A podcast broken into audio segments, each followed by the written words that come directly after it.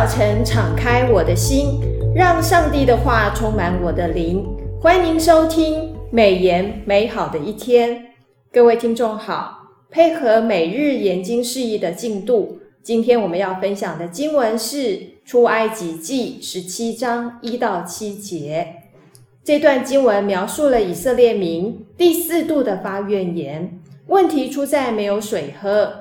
这次他们不单是抱怨，还想要拿石头打死摩西，来宣泄他们的情绪。杨牧师好，好，各位听众朋友，大家好，淑妹姐妹平安，平安。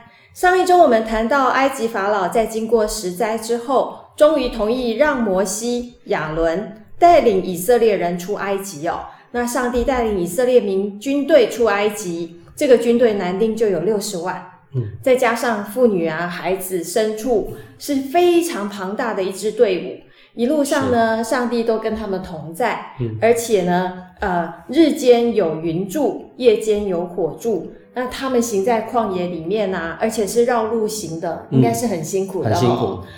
可是那个神一直都跟以色列民同在。在行走的过程当中啊，以色列民就开始有抱怨了。是的，是哈、哦。他们一开始是那个法老的追兵来了，对。然后再来呢，又是水是苦的，对。然后再来又嫌没有食物好吃的，吃所以今天那个十七章的经文就是抱怨口渴没有水喝。是。那我们第一个问题就要请问杨牧师。以色列民向上帝抱怨连连，反观我们人的光这个光景，我们在面临困难的时候，我们也常常跟上帝抱怨啊。这样的抱怨有理吗？啊、哦，是这样的。当以色列人在摩西亚伦引导到走到这个红海边的时候，哦，就是前无去路，后面又有追兵，对，有六百多辆的埃及战车，就等于现在的坦克一样，哦，坦克。已经是逼近了啊，这样他们是非常害怕的。对，因为前面就是海嘛，后面就是追兵，是没没有路啊。他们就向耶和华哀求，嗯，也跟他的他们的领袖抱怨哈，嗯，那他们的摩对摩西就是第一次大发怨言啊，嗯，怨的内容是这样的啊，在出埃及记十四章十一到十二节里面记载，难道在埃及没有坟地？你把我们带来死在旷野吗？你为什么这样带我们呢？将我们从埃及领出来呢？我们在埃及岂没有对你说过，不要搅扰我们，容我们服侍埃及人吗？因为服侍埃及人比死在旷野还要好啊。嗯那在这样的一个急难，又有恐惧的反应，其实是人之常情，对，对不对？那开口抱怨也是有理的。因为即便是摩西向百姓说不要怕，只管站住，哦，这是非常威武的一个说法。还是会看，他说看耶和华今天向你们所要施行的救恩，出埃及记十四章十三节说的。但是你再看下去，哦，其实这位领袖讲完这句话之后，嗯，他跟上帝的反应是如何啊？嗯，哦，他其实也是害怕。对呀，这位领袖已经身经百战了。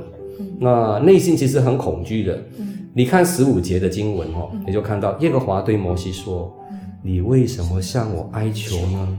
你吩咐以色列人往前走啊。”嗯，所以表示摩西有没有恐惧？以为是哀求，哀求哎，他还是害怕，因为他内心恐惧，所以不得不跟上帝诉诉苦吧。嗯，对。那四月二十六号的美美日研经释义的作者哈提到这一类的意气用事的话和抱怨的话，显出啊，他们即便是想得到自由的新生命哦，他们也渴望这样的生命，但是内心呢其实是活在过去的那个埃及的奴隶的辖制当中。对，好像当下里面他们是选择这个暂时的失意。早、嗯、就是想不到的，就是这些事情好像是忘恩的，嗯，忘记上帝的恩典，嗯，好像是忘记十灾发生过，对，这么长的一个时间十灾哈都忘记了，夸大眼前的困难，对。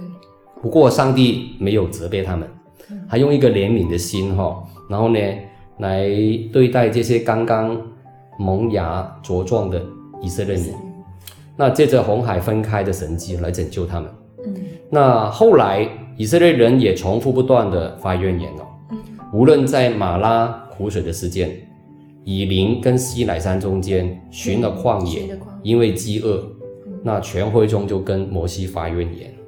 哦，发怨言已经成为这些百姓的生活常态了。嗯，每遇到一件不如意的事情，就发怨言，就发怨言，就抱怨，当下的反应就是责怪，嗯，怪罪。那面对很多的困难，他们不会先想到来到上帝的面前祷告。哦，那反而摩西给我们看见他有这个对习惯。哦，我觉得这个是非常好的榜样，这实在是让人很忧心的信仰光景。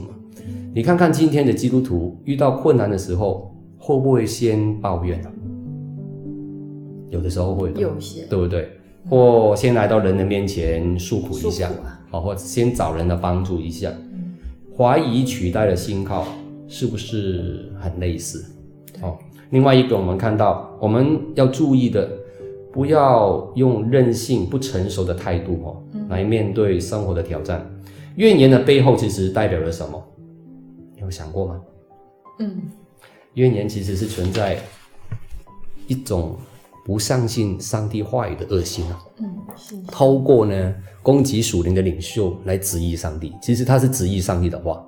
嗯，我们要效法摩西学习哈，把难处跟在在神的面前来祷告出来，然后呢求他指引跟帮助，那才是正确的处理方式。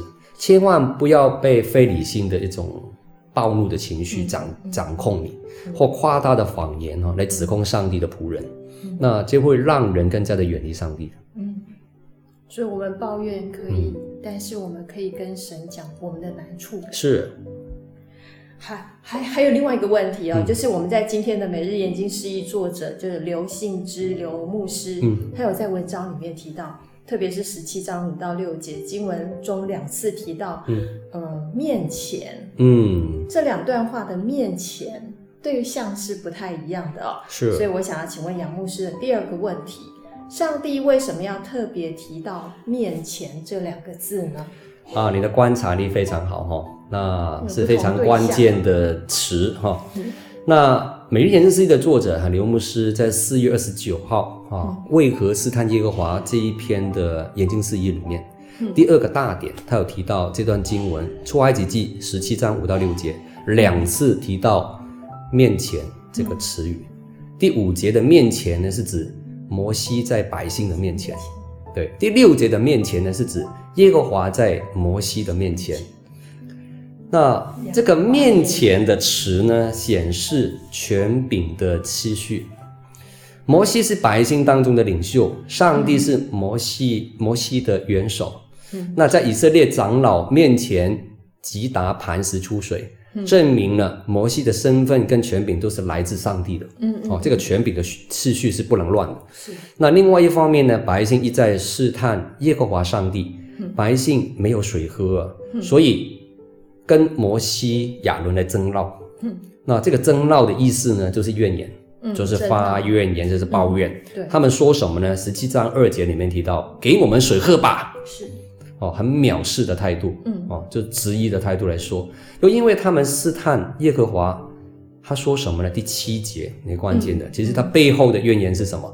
耶和华是在我们中间，不是啊？嗯，哦，是非常藐视的一个语气，嗯，口气，那很口气很不好。嗯，以色列百姓表面上是藐视上帝的仆人摩西，对，但同时他们是藐视谁啊？就是藐视上帝，对，因为摩西是上帝的仆人。是，撒母耳记上八章六到七节，撒母耳不喜悦这些长老领袖，说立一个王治理我们，嗯，哦，他就祷告耶和华，你看。摩那摩西是祷告耶和华，撒母耳这个领袖也是学习祷告耶和华，把难处交托给交托给上帝。耶和华对撒母耳说什么呢？他说：“百姓向你说的一切话，你只管依从，因为他们不是厌弃你，乃是厌弃我。对，不要我做他们的王。”嗯，就让我们了解一件事情：上帝的仆人是上帝的代表，上帝有给他们权柄治理百姓的。当领袖受到权柄的质疑、羞辱、任何委屈的时候，上帝呢都安慰我们了。是。百姓是试探你，其实他背后呢是试探上帝，藐视你背后呢是藐视上帝，所以其实我们不需要好像孤军奋战的去面对，其实上帝是了解我们的，也用这些话来安慰我们。那今天经文刚刚杨牧师有提到第二节跟第七节都提到以色列百姓试探耶和华。是啊。我第三个问题就是要请教牧师，试探跟试炼有什么不同？这应该也很多主内基督很多基督徒问这个问题，姐妹喜欢问的一个问题哈。试探跟试炼有什么不同？面对试探的时候，我们要有什么样的心态去面对呢？是。那其实试探、试炼或试验。这三个词哦，常常我们在一段经文当中会看得到，尤其是新约里面也看得到，哦，雅各书都会有提到这三个词哈。嗯。那其实，在希伯来文里面其实是同一个字，就是考试、考试、考验。嗯。英文我们讲做 test。嗯。给你一个测验，是。不过他们的来源不一样。目的也不一样。雅各书一章十三到十五节说：“人被试探，不可说我是被神试探，因为神不能被恶试探，他也不试探人。但个人被试探，乃是被自己的私欲牵引、诱惑了。私欲自怀的胎，就生出罪来；罪自长成，就生出死来了。所以马太福音第四章一节也提到说。”当时，耶稣被圣灵引到旷野，受魔鬼的试探。是四章三节，那试探人的近前来，对他说：“你若是神的儿子，可以吩咐这些石头变成食物。”哦，原文叫做面包。嗯，这几段经文告诉我们，试探来自人的私欲，比如说贪婪、嫉嫉妒、贪吃，嗯，啊，贪喝，嗯，哦。性贪贪婪的性哦，嫉妒别人的权柄，他还有一个源头是称为那试探人的，就是撒旦，嗯、就是从魔鬼来的试探。嗯嗯嗯、那思念呢是来自上帝，《创世纪》二十二章第一节，这些事以后，神要试验亚伯拉罕，怎样试验呢？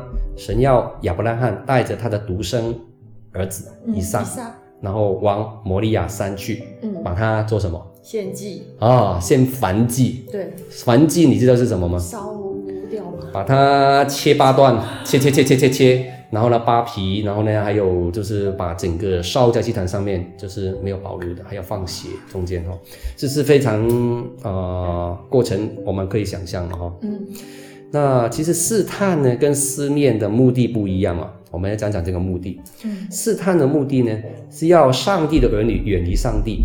背叛上帝，高举自己，最终呢要跪拜撒旦，嗯，好，这是一个试探的目的。开始的时候只是一个想法或恶念，当我们继续思想这个恶念，并化为行动的时候，嗯，那就成了罪，好像怀了一个宝宝，嗯，哦，这个罪就生成了。它的破坏力呢，好像是滚雪球一样，嗯，一越滚呢就越大。所以提摩太后书二章二十二节，嗯、我们要趁早的逃避这个试探，嗯，要逃避少年人的私欲，哈、嗯，那这个是很重要。大卫啊，我们举他为例子，嗯、看见拔示巴在沐浴，是。在洗澡，就伸出。看一眼，男生都会看，嗯、但是你不断停留在这个画面里面，不断的思想，嗯、那就有问题了。嗯、他就把人啊，就是差人去把拔示巴带到他的宫里面，嗯、后来就犯了奸淫罪。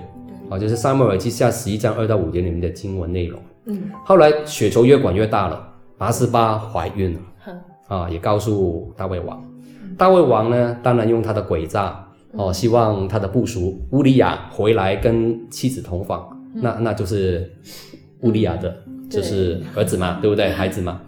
那但是计谋呢却失败了。对。那最终他怎么解决这样的问题呢？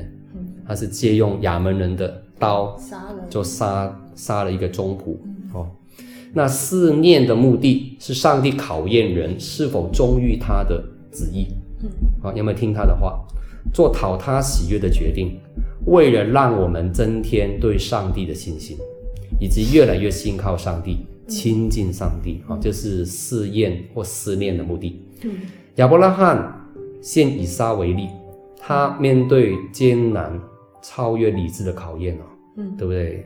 上帝不是考验人以人献祭吗，把人献为祭，这是外邦的上帝，嗯、外邦的神明哈所做的。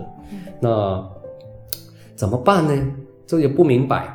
那结果他是选择遵行上帝的旨意。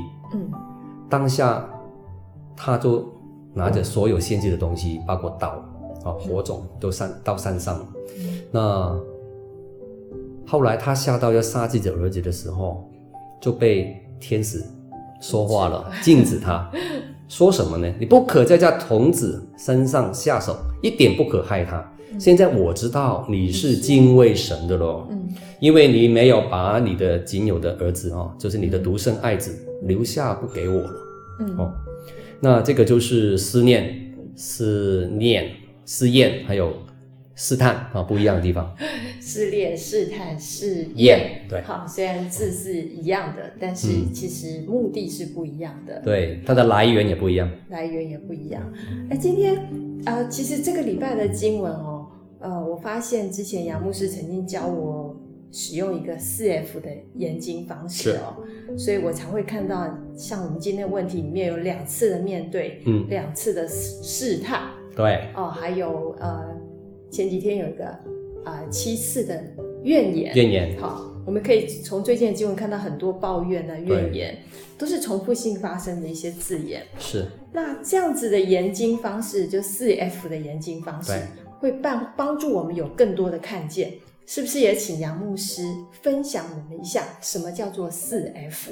对，那这个是一个研读绘本的一个方法，不过慢慢把它呃学会之后呢，融会贯通之后，就用在读经方面的研经方面的一个应用。嗯、那所谓的四个 F 呢，是四个层次的提问。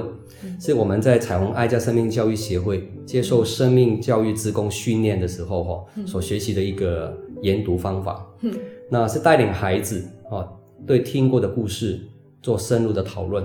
嗯，那当然方法也可以用在研读圣经上面了。是，我先从第一个介绍，第一个叫做第一层次的提问，是第一个 F 就是 Facts，F A C T S 哈。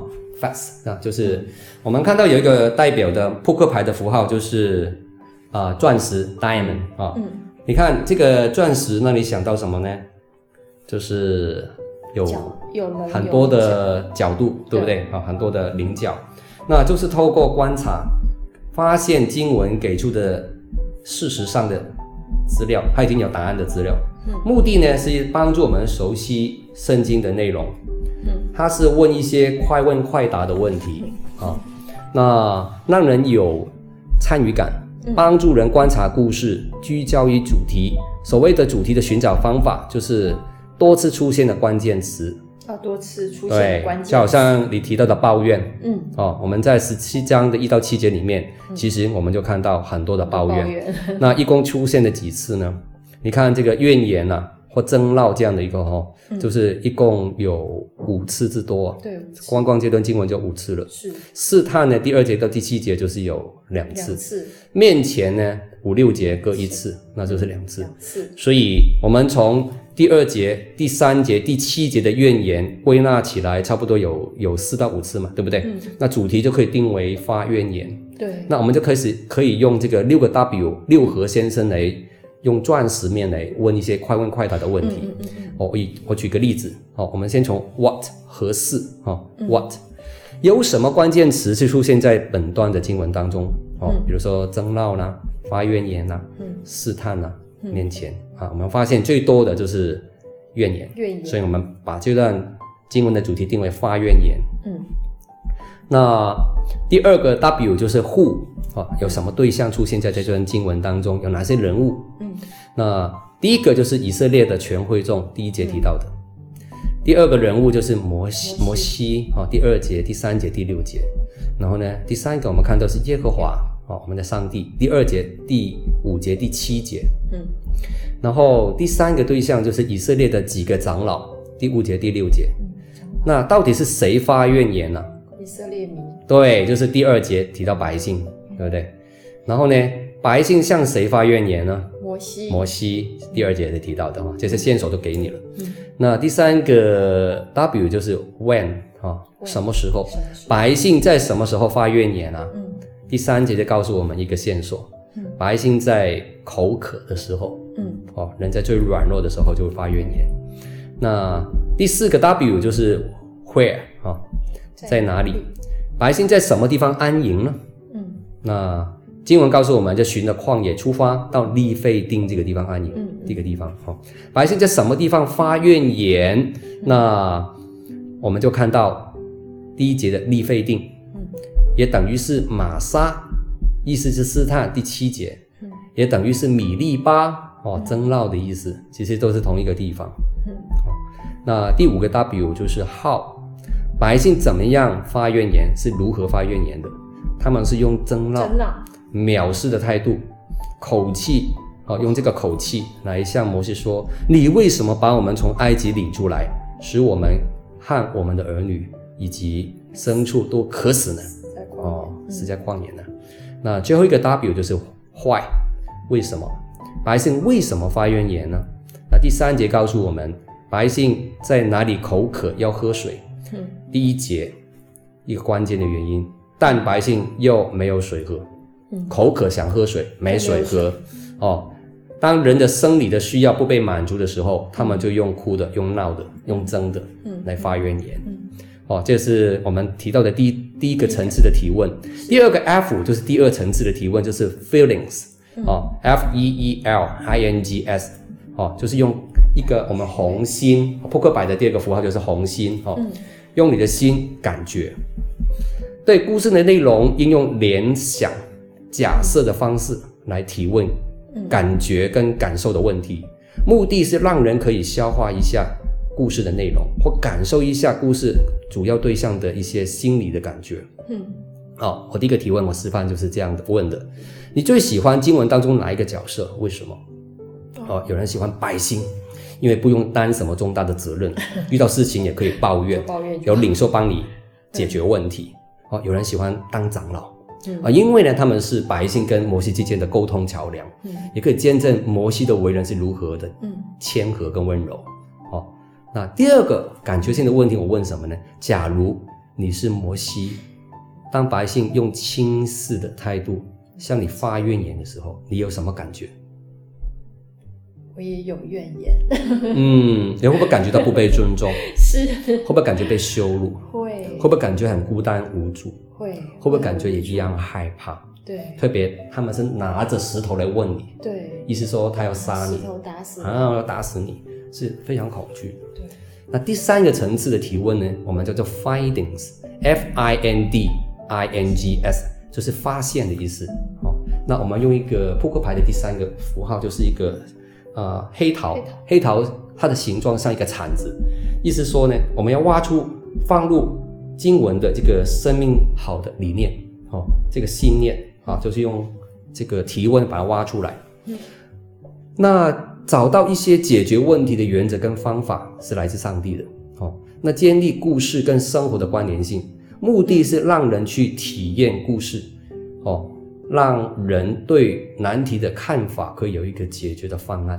哦，嗯，那第一个我提问的是这样：摩西怎么样面对百姓的怨言？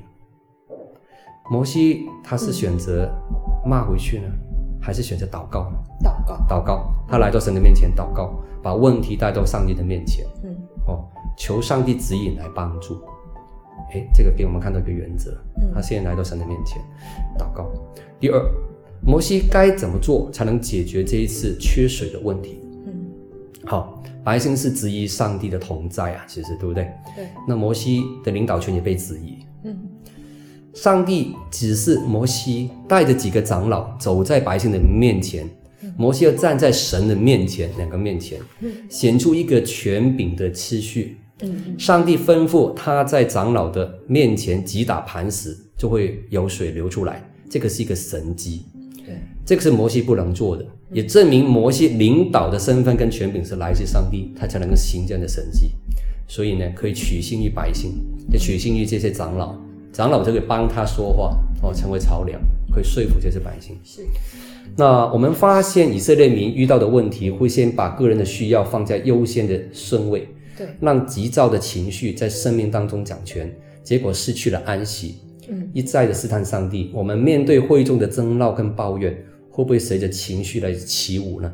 嗯、那效法摩西，把问题带到神的面前祷告，找到对的沟通桥梁，一起来寻求上帝的帮助，形成一个同心的团队，并肩作战，嗯、依照主的指示，然后解决眼前的问题啊！这、就是这一段我们找到的原则。嗯、最后一个提问呢，我们叫做呃，future，怎么应用在生活里面？我们的这个扑克牌的最后一个图案就是梅花哦，嗯、我们就是要开花结果。多面向的运用这些原则在生活里面，好面对难题。那对故事的问题跟启发思考领悟，可以加以应用在生活当中。哦，嗯、那我们可以了解一下生活有没有类似的困难。嗯我们可以应用在今天解决问题的原则里面。对，啊，目的是帮助人思考如何把原则好的信念用在生活中。嗯，那我们第一个问题可以这样应用来问哦，你有没有遇到被人用言语？藐视、羞辱的经验，嗯，你们有没有被被人抱怨过呢？对，啊，如果有你的经验可以分享一下，哈，就可以引导人分享。嗯，那第二个提问可以这样问：经过今天的研经，你知道摩西处理怨言的原则了？你怎么用在你刚刚提到的处境当中？刚刚你不是第一题分享你的处境吗？是，你以前是用这个方法，那现在重来一遍的时候，你会怎么再做？对，会比较好。那以我为例。有一年，我进了往西国小的三零一班说故事，希望同学效法故事当中的主角，嗯，哦，来学习诚实。那我们当时候有一个奖励的制度，哈，用几点集卡，嗯，十个点点呢就可以换一份礼物。嗯、那上学期同学都蛮遵守这个规定的，也很乖，哦。嗯、那但到下学期有一个同学就被其他同学告状，嗯、说他作弊。哎，用上学期的点点来贴在下学期的点点，哦，然后呢，换取他要的礼物。是，那结果大家都向我抱怨，也向这个同学发怨言。嗯，嗯，那当下就很难看哈，用骂的，就是吵的。嗯，那怎么能够解决这个同学的啊窘境呢？那我当下心中就默祷上帝。嗯，然后呢，也怎么样问上帝，就是。能够借着这个机会，哈，可以机会教育、教导同学诚实跟爱心宽容的并重。嗯，那上帝的感动我，呃，到这个同学的面前，这个犯错的同学面前，嗯，呃，开导这位同学，我就问他说：“你这样作弊，你觉得呃，对其他同学是公平的吗？”嗯，那他说摇摇头，不对，哦，那你愿意承认这个错误吗？嗯。呃，他他点点头啊，用愿意。那我就问班上的同学，你们都看到他愿意承认错误，嗯、你们愿不愿意哈、哦？就是给他一个机会改过、嗯、啊，然后呢，也让他把作弊的点点交出来给我。嗯。然后大家的同声说：“我们原谅你。”那我就告诉那位同学，其实诚实是我们很重要的一个信任的一个基础哦。是。那杨爸爸送你一个书签哦。嗯是鼓励你可以就是诚实，诚实对，你也做到了哈。嗯、那其他同学都拍拍手这样子。嗯、那我觉得借着这一次的智慧教育，那我们也达到上帝要我们做的事情，嗯、也是应用了今天的原则。对，要把 future 用实际的行动行出来。是，嗯，好，我们谢谢今天杨牧师的分享哦。那我们今天美言美好的一天就分享到此，谢谢大家的收听。美言美好的一天是读经会所设立的节目，推动读圣经，让信仰融入生活，让见证温暖你的心。若是你喜欢我们的节目，别忘了要留言订阅我们的频道。愿上帝的话语丰富充满我们的生活，使大家福杯满溢。